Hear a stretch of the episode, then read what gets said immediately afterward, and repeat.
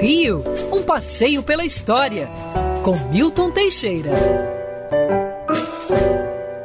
Bom dia, Mário, bom dia, ouvintes, grande família Band, sejam bem-vindos ao mês mais curto do ano, fevereiro, em compensação mais alegre, o mês do carnaval, maior festa do planeta Terra, está aqui no Brasil.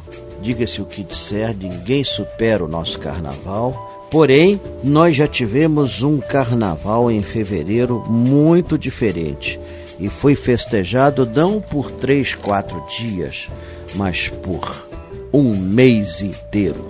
É, dia 8 de fevereiro de 1818, D. João é aclamado D. João VI, rei de Portugal, Brasil e Algarves. A cerimônia se deu na igreja do Carmo, lá no centro. A cidade estava coberta, as ruas estavam cobertas com ervas aromáticas, porque a cidade fedia pra caramba.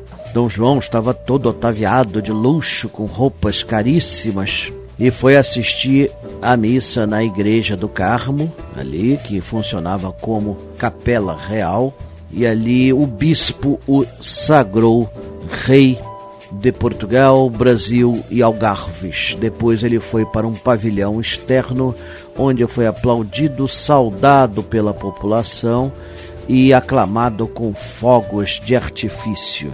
D. João VI só assume esse título em 1818. Até então era Príncipe D. João. Rainha, efetivamente, era Dona Maria I, sua mãe, e louca, louca. Era rainha Ser louco nunca foi empecilho para dirigir este país.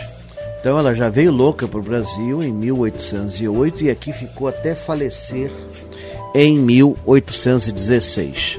D. João não quis logo ser aclamado rei, teve problemas pelo caminho, teve a Revolução Pernambucana e o casamento do filho Dom Pedro com a arquiduquesa Leopoldina.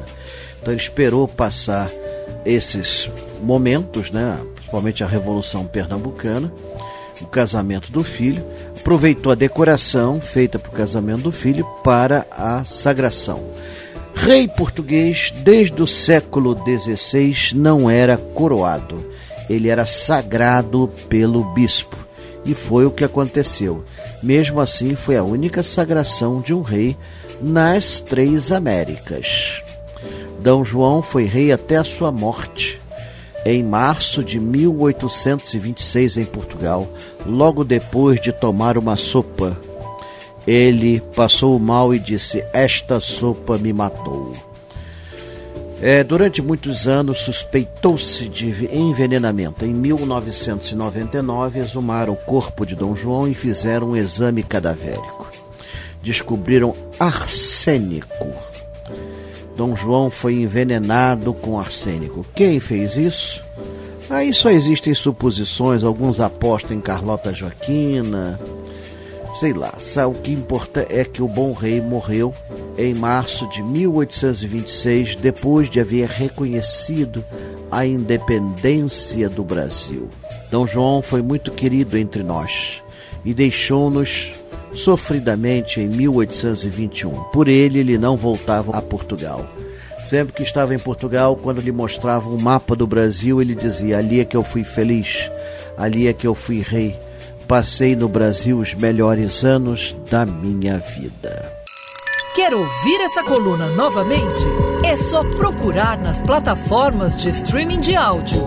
Conheça mais dos podcasts da Band News FM Rio.